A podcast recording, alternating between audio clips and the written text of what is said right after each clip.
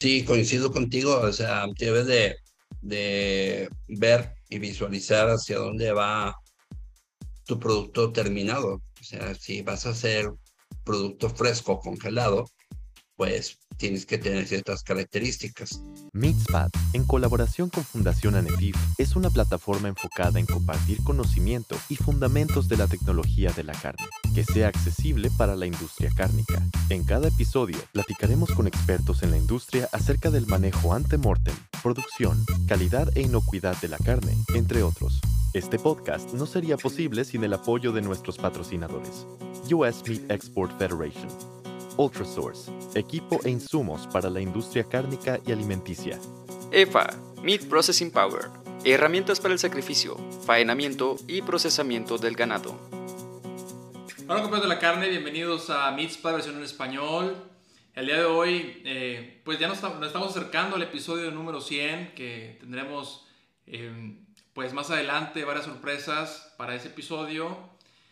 Y bueno, últimamente hemos tenido varias preguntas de, dueños, de pensadores de carne, acerca de inyección. Ya previamente platicamos de salmuera, hablamos de puntos eléctricos de la carne, eh, con nuestro querido amigo doctor eh, Gerardo Casco. Pero hoy nos vamos a, vamos a profundizar un poco acerca de, de, esas, pues de esos retos que tienen los pensadores de carne, de algunas preguntas y muy importante, ¿no? Vamos a hablar de sinéresis, cómo podemos optimizar eh, pues los, los, procesos en el tema de, inyección y hablamos un poco de, también de falacias porque hace, hace poco platicaba con, con un productor y justamente, por ejemplo, en, Estados Unidos es muy raro encontrarte carne fresca de, de res, de bovino, inyectada. Mucho de esa carne eh, fresca de, de, de, res, lo que encuentras en el retail, pues viene mucho, viene natural, es lo que se encuentra prácticamente en las tiendas, en las tiendas de, pues de supermercado, aquí en lo que es la parte de, por lo menos la parte de aquí de Monterrey, Nuevo León, eh, pues HB, Costco, pues manejan, manejan producto natural. Tenemos eh, pues otro tipo de proteínas como es la de cerdo eh, y la de ave, que a veces también es común encontrarte a lo mejor un porcentaje de un 5, un 7%, que inclusive ya lo, lo mandan así desde, desde fábrica y dependiendo, el, dependiendo cómo se pide o dependiendo la, la empresa, pero es muy común encontrarte pues a lo mejor un, lomo de cerdo de un 5 o 6% de inyección y, lo maneja, eh, pues es algo común que se puede ver. Tenemos el contraste que a veces te encuentras productos ya, pues ya con un 30 o un 40% de inyección que ya pues eh, ahí es cuando entra ya un poco más el tema de la, de la ética, eh, por, por, lo menos en México aún no se, pues, se, tiene la obligación de reportar en la etiqueta si lleva, si lleva un inyectado. Pero, pero sí me gustaría a lo mejor hablar del tema de inyección más, más enfocado hacia, hacia lo que es la producción de algún tipo de, de embutido, de, una, de un tipo de embutido, ya sea un, jamón de pierna de cerdo, un jamón de, de o con un muslo de, de pavo o, o, de, o, de, o de pollo. Y bueno, el día de hoy eh, vamos a hablar con, a entrevistar, tener esta plática con, con un gran amigo, con el señor José Luis Sánchez, él es gerente de ventas técnicas de la, de la empresa Wenda Ingredients. Y ya teníamos esto pendiente ya de hace tiempo. Él, él estuvo, bueno, nos conocimos en, ya por el 2011, ya casi 10 años, más de 10 años, eh, en Cualte Alimentos, cuando estaba pues yo de, de, practicante. Y pues él estaba en la parte de, de desarrollo, en, en, lo que es jamones económicos. Y yo creo que hay mucho tema. Eh, sí quisiera pues eh, aprender de él un poco de, de, lo que él ve día a día con esos retos compensadores de carne. Y bueno, mucho hablar. Bienvenido, José Luis. Hola, ¿qué tal? Mucho gusto, Francisco. Este, el gusto es mío por haberle, haberte fijado en mi persona, eh, en poderme entrevistar y, y, checar algunos puntos de vista sobre estos temas que, que llaman la atención al, al mercado y que a veces son temas a debatir, pero también debemos de entender la industria hacia dónde va, qué es lo que quiere y cómo podemos hacer estos productos.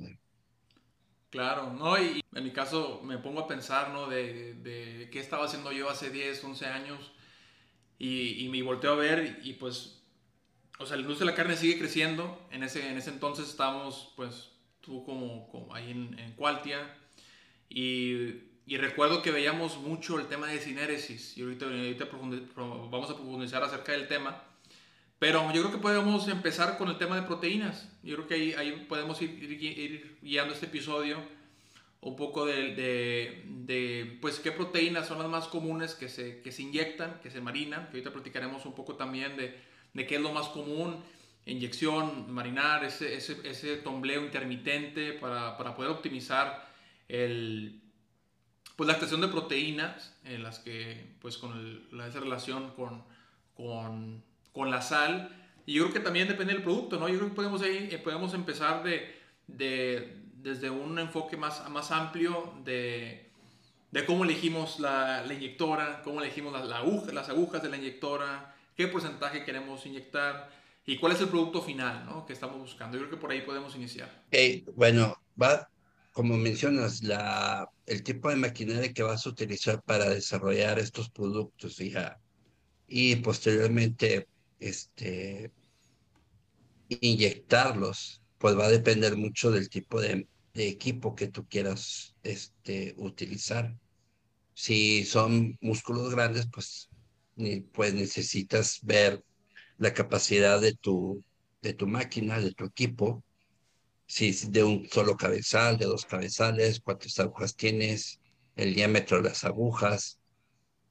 Y este, en base a eso, pues preparas tu, tu, tu salmuera para que te dé el rendimiento que estés buscando. Normalmente andas buscando de un 10 a un 15%, pero en ocasiones las extensiones pueden subirse un poco más hasta 25, 30, inclusive hasta el 40%. En algunos casos pueden subir un poco más, pero bueno, ya tendríamos que ver la calidad del producto terminado para determinar si te quedas con ese nivel de inyección y al, momento que tú estás probando un producto inyectado, llevarlo a cocimiento, ver las mermas, pero principalmente al momento que está cocido este producto, tener la la sensación de la textura que te está brindando el uso de la salmuera y cómo lo afecta en las fibras musculares de tu carne. Y en base a, a ese resultado de evaluación sensorial que hagas, ya tomas tú la decisión si este producto lo lanzas al mercado con ese nivel de inyección y si es lo que buscas. Entonces tienes que evaluar diferentes parámetros para poder determinar si te lanzas al mercado con ese producto. Entonces, estos parámetros pueden ser sensoriales, eh, parámetros de rendimiento en el en producto fresco y posteriormente en el cocimiento. Y entonces, en base a eso, tomar la decisión. Y la decisión más correcta es la que tú, como procesador, quieres para tu producto.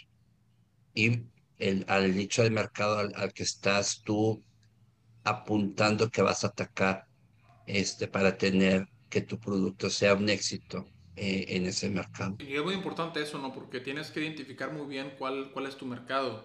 Si te vas a, te vas a, bueno, en este caso vamos a hablar, eh, estamos enfocándonos en lo que es el tema de inyección, pero muy enfocado a valor agregado en términos de productos cocidos, ¿no? Que ese es el, el enfoque que le vamos a dar el día de hoy. Y, y yo creo que eso es muy importante. Eh, digo, hablando, hablando en términos de, de, precio, pues la gente ahora, hoy en día, se va a la etiqueta.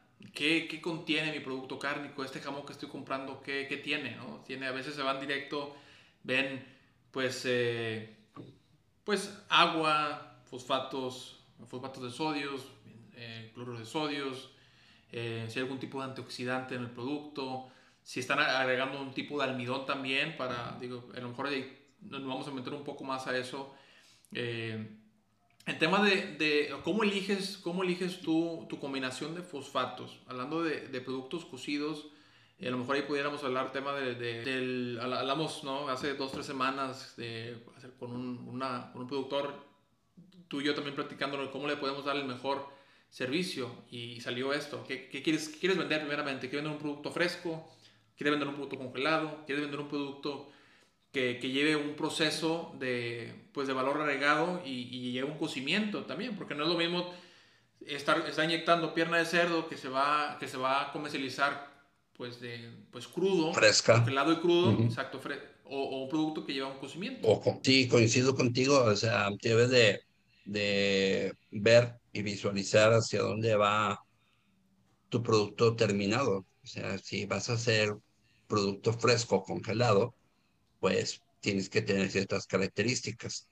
Pero aún así, eh, debes de evaluar un producto que a pesar de que es fresco crudo y congelado, que después lo vas a descongelar, ver su comportamiento en el cocimiento. Entonces, las fibras musculares tienden a cambiar demasiado en base a la extensión que tú le estés dando en la inyección. Entonces, no es lo mismo una fibra que la sometes a una extensión de un 10 a un 15% que cuando la sometas a un 40%. Y también no es lo mismo hacer una comparación entre unas fibras musculares de cerdo o de res versus una, una de ave como pollo o pavo. Entonces son completamente diferentes los comportamientos, la manera de, de, tener un resultado al momento de cocerlos. Y también las mermas son completamente diferentes. Entonces tienes que ver todos esos parámetros para un producto fresco. Ahora, para un producto cocido, pues va a depender eh, qué producto vas a hacer, si vas a hacer un jamón, si vas a hacer una mortadela, o si vas a hacer otro producto cocido, eh, un roast beef, o dependiendo. Entonces, también tú debes de ver ahí los porcentajes de, marinación de inyección que le estés adicionando a este producto, pero principalmente si el producto si es inyectado, pues va a tener un cierto comportamiento y cierta visibilidad del músculo. En cambio, si es molido, también tiene otra manera de verse, otro dibujo en el mosaico en el jamón, completamente distinto. Entonces, ¿qué es lo que tú quieres? ¿Qué es lo que tú buscas? ¿Y qué tanto la extensión que tú quieres? Aquí donde entra lo molido, las pastas, ¿no? Que, que es, un, es, una materia prima muy común encontrarse como materia prima 100% eh, con una pasta de carne mecánica separada de pavo o de pollo. US Meat Export Federation México, con el objetivo de promover el consumo de las carnes rojas americanas, así como facilitar su comercialización en los mercados de la región. Sí, puede ser pasta de pollo, o sea, la famosa MDM, o turkey ground meat, que es la pasta de pavo. Entonces, depende qué es lo que, y el porcentaje que vayas a usar en tu fórmula. Entonces, esa es la principal variante que debes de, ver cuando estés utilizando productos cárnicos para hacer un jamón. Ah, adicionando además el músculo que vas a moler en las, dependiendo de la molienda que vayas a utilizar ya sea de media, una pulgada, tres cuartos, riñonero chico, X. Entonces, o si solamente vas a utilizar músculo inyectado. Entonces, eso es lo que tú debes de ver hacia dónde vas a dirigir este jamón. Y eh, partiendo, eso, eso es un tema muy importante, yo creo que de aquí no, aquí no vamos a agarrar para la siguiente pregunta. Eh, de, según la norma, digo, es un, algo muy, muy general, yo creo que en, cada país estamos muy cerca de eso, ¿no? Que es el 0.5%, ¿correcto? De lo que puede llevar una fórmula en fosfatos. Sí, eh, es correcto, o sea, puedes, puede ser de 0.3 o 0.5%, pero debes de, eh, muchos de los, de los procesadores, eh, dependiendo de la capacidad que tenga su empresa puede hacer, de poder hacer diferentes análisis de la materia prima, eh, uno de los factores más importantes que no se analizan la concentración de fosfatos que puede presentarse en la carne o de sal. Y eso es un factor que influye mucho al momento que tú haces una fórmula y haces el balance para este ingrediente porque entonces tú solamente estás tomando en cuenta el fosfato que tú vas a adicionar por separado, más no estás tomando en cuenta el fosfato que viene dentro del músculo. Y entonces cuando haces el producto, eh, en ocasiones no se forman puntos blancos, que es, haz cuenta que es una nubecita de, de puntos muy finos, blancos, y piensas que es otra cosa.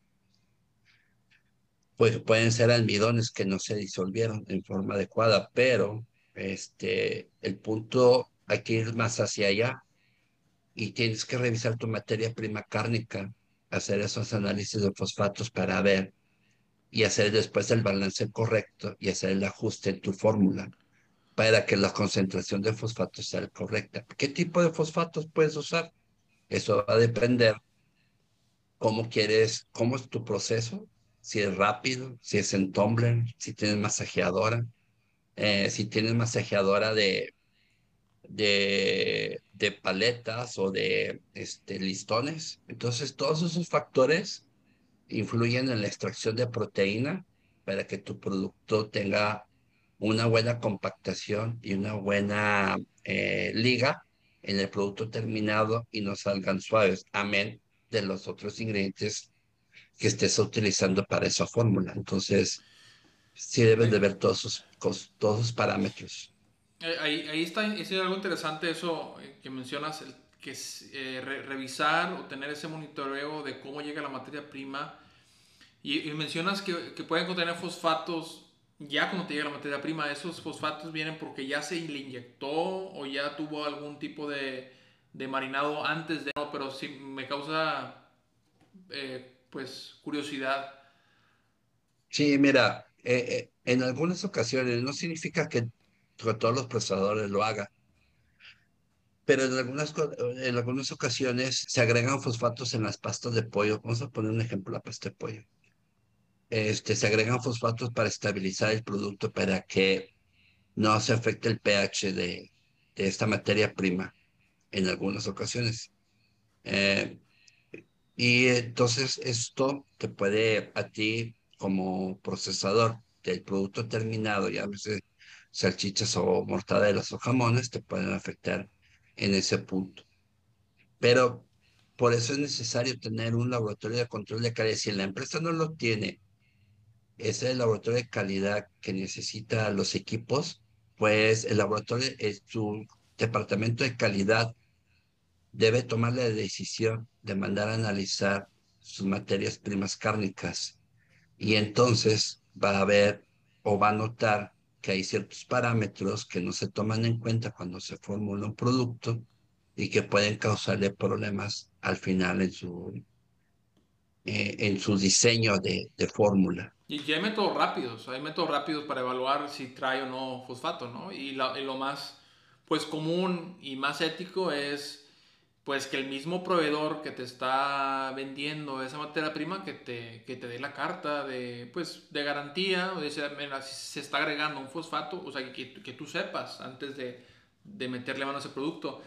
Y otra cosa también que, que yo pienso que es importante platicarla es, eh, aquí estamos hablando de, por ejemplo, carne fresca, carne, hablando de, no sé, por ejemplo, carne de cerdo, de un animal que a lo mejor que se sacrificó, se mató hace dos, tres días, que relativamente nunca, nunca tuvo congelación, sería un efecto negativo. Si tenemos un producto que congelamos, descongelamos, congelamos, descongelamos, o si teníamos guardado por más de 5 o 6 meses, pues a lo mejor el, el, el, producto sigue siendo inocuo, que es, es, es, es seguro eh, pues consumirlo, pero en funcionalidad las proteínas no son las mismas. O sea, e, e, eso es importante manejarlo y, que, que, el procesador siempre tenga en mente que, que, entre más fresca sea la carne, más funcionalidad te va a dar el músculo, eh, más, más eh, porcentaje de, de, pues, de agua te puede retener. En el lado caso, a lo mejor si te vas por un 10%, 12%,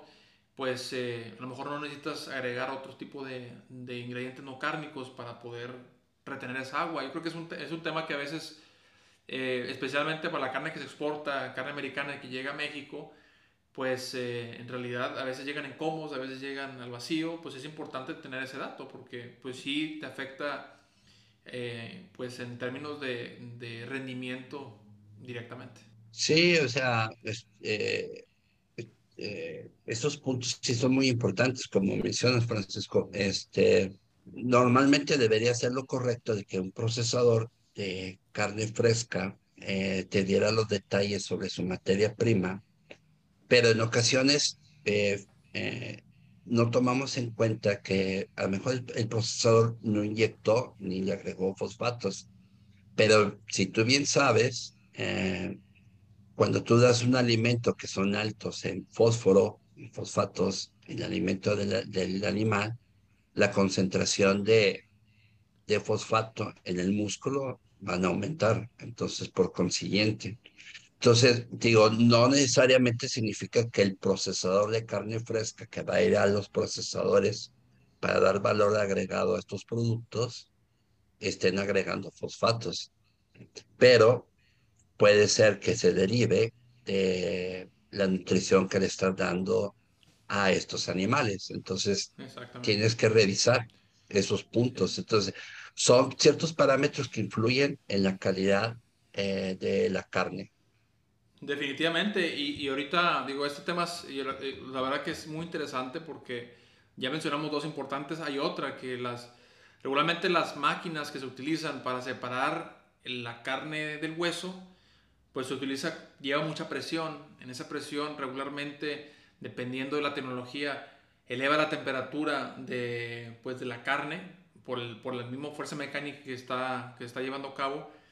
Y sí es importante tener esos datos porque por lo general siempre cuando son maquinarias que se eleva la temperatura, por así decirlo, si entra el hueso a 0 grados, 0 grado, en este a lo mejor la canal de pollo y la, todavía la, la, canal de pollo pues es más sensible, más sensible la carne todavía a oxidación. A la temperatura. Pues te eleva la temperatura, no sé, un 7, 8, 8 grados y, y sabemos que, que, que es más propensa a oxidar y también hay otros minerales que están en el hueso, como son calcios, como son fósforos, pues se, pues se pasen a la pasta. Entonces también digo, todos esos son temas muy importantes a, tomar en cuenta cuando, cuando se está comprando la pasta. O sea, que, que no es claro, pasta de pollo, déjame la, déjame la utilizo. O sea, hay varios factores que hay que tomar en cuenta para, pues, tratar de optimizar, eh, pues, rendimiento, calidad en, en tu proceso.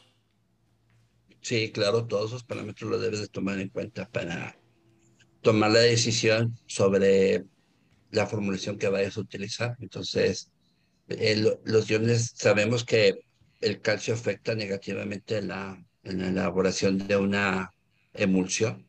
Entonces, cuando pasas los límites de, de concentración de calcio, a pesar de que tiene tus fosfatos adicionales, pues tienden a romper las, los, los valores de, de, emulsión correcta que tú estás buscando. Eso, eso, es muy, eso es muy importante, eso es muy importante, porque a veces te pueden ofrecer una pasta pues muy económica, pero pues si no tuvo la, o sea, la, la precaución para tomar en cuenta estos cambios de temperatura durante la, la, separación de carne y hueso, pues terminas en un tema de rendimiento, pues sí, se ve muy bonita la, la emulsión, en el cúter o en lo que estés haciendo, pero al momento del, del cocimiento ya ves que, que, ya hay sinéresis, eh, parte de la grasa se sale del, embutido, eh, entonces bueno, son de las cosas que, que, hay que tomar en cuenta. Exacto, correcto. A todos los invitados eh, siempre tratamos de preguntarles un poco de cómo iniciaron en, este, en esta industria y pues quisiera tomar la, la, pues, la oportunidad de preguntarte cómo ¿Cómo, cómo nació ese, esa pasión por la industria de la carne? Sí, yo soy biólogo, egresado de la Facultad de Ciencias Biológicas. Eh, cuando yo estaba estudiando al final de la carrera, eh, se integraron nuevos programas de investigación y dentro de esa nueva línea de investigación fue el sobre nutrición, pero nutrición en organismos acuáticos. Y entonces la, el cambio de panorama hacia poder desarrollarme como biólogo, pero no ser un biólogo como normalmente lo vemos este, enfocado hacia ecología o taxonomía de plantas u otros, este, fisiología. Este, la tendencia en ese momento, en esta nueva línea de investigación, fue sobre nutrición y fisiología de nutrición. Entonces me gustó mucho este, y empecé y el panorama se abrió porque muchos ingredientes que se utilizan en, en nutrición para camarón, para hacer alimento balanceado, se utilizan también en la industria cárnica. Pero los aplicas de diferente manera, pero vas conociendo su desempeño en base a los diferentes procesos que tú quieras utilizar. Entonces, eso me visualizó hacerlo y después eh, hice una maestría en recursos alimenticios y producción y todavía el panorama se amplió más y vi que la gran oportunidad que había para poderme desarrollar por completo en el área de la industria de alimentos, eh, yo le vi mucho potencial en la industria cárnica ya por el año 2000 aproximadamente, 1998-2000. Y al terminar, pues ya empecé a trabajar en una empresa que se ubicaba en, en Avenida Nogalá y hacían carne deshidratada, beef jerkies, eh, arrachera y algunas este, unidades de, de salchichas para asar. Entonces ahí empecé y de ahí me empezó a gustar. Y ahí empecé a explorar y empecé a crecer, empecé a tener todos los conocimientos.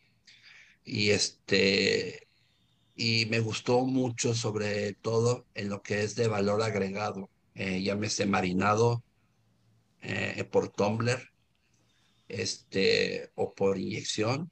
Eh, y, y, también los, lo, lo, más interesante, lo más padre era este, desarrollarme en los productos de embutidos, llámese salchichas, jamones, chorizos, entre otros. Entonces, ahí nació la pasión por esta bonita industria que me ha dado mucho y, y la verdad me siento uh, muy a gusto y que me ha dado la oportunidad de conocer información de otras personas que la verdad son unos libros abiertos a, a compartirte sus conocimientos, pero también la oportunidad de, de, poder compartir ese conocimiento con demás personas que vienen de abajo, que van emprendiendo y que se van incorporando a la industria cárnica y poder debatir con ellos sobre un tema en específico. Entonces, es una buena retroalimentación entre lo nuevo, lo viejo y lo que has,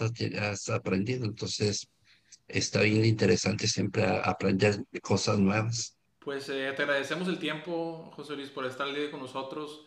Seguramente van a salir más dudas y vamos a, a tratar de, de, responderlas en, un segundo episodio con la, la, gente que nos, que nos escucha. Y invitamos a toda la gente que nos está escuchando que si a lo mejor no le quedó algo claro de lo que platicamos porque tratamos de, pues, que estos episodios sean pues relativamente cortos, de entre 25 y 30 minutos para no perder la atención. Sabemos que pues la gente que nos escucha pues está prácticamente pues ocupada, está ya sea en planta, en piso.